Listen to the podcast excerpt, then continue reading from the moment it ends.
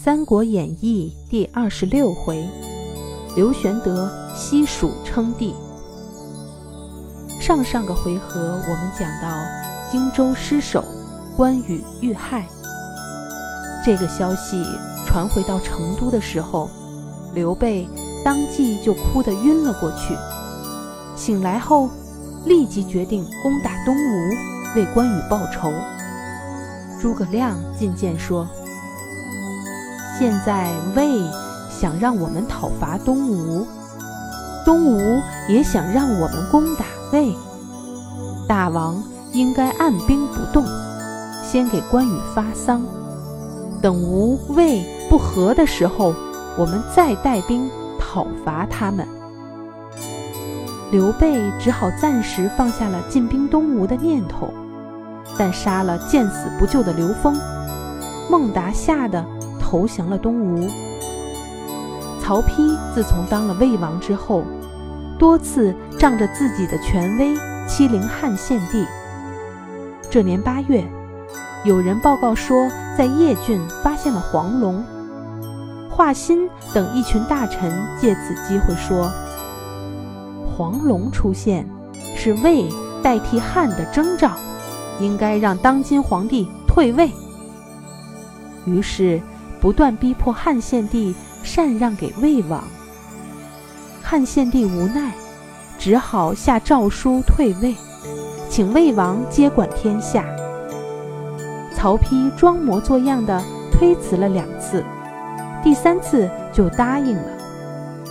他自立为大魏皇帝，改年号为大魏，追封曹操。为太祖武皇帝，然后下旨将汉献帝贬为山阳公，没有召见，不许入朝。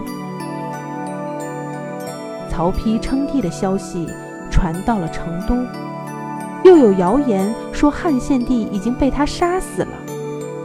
刘备听说后失声痛哭，令大小官员披麻戴孝，设立祭坛。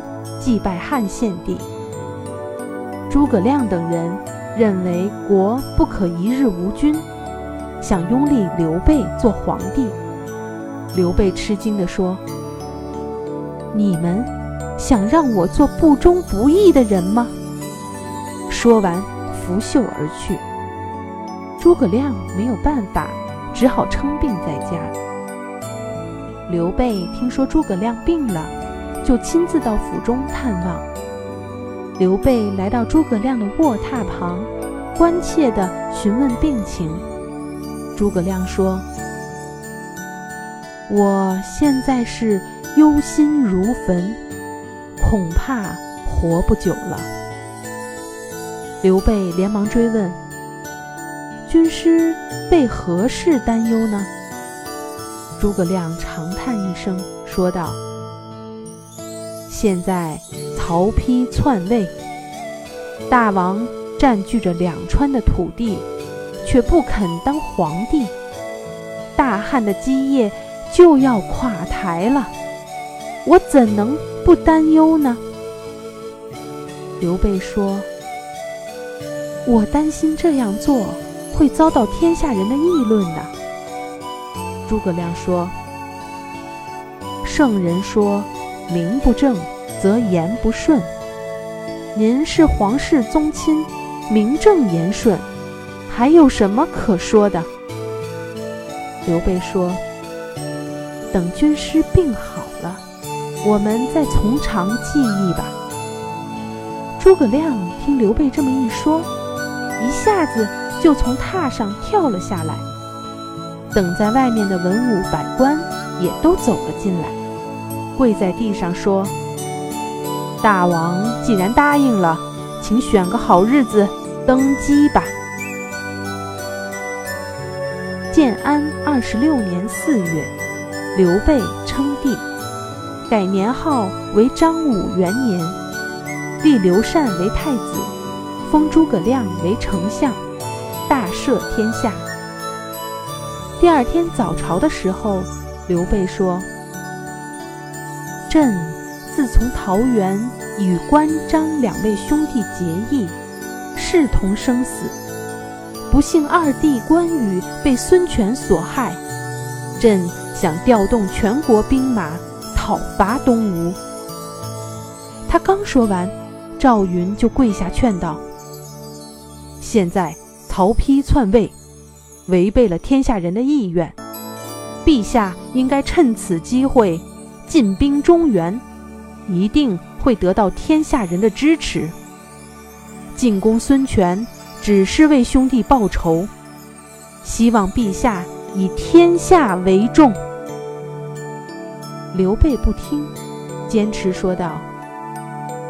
我不能为二弟报仇，就算有了万里江山，也没什么好珍惜的。说完，下令起兵讨伐东吴。小朋友们，这个回合的故事讲完了。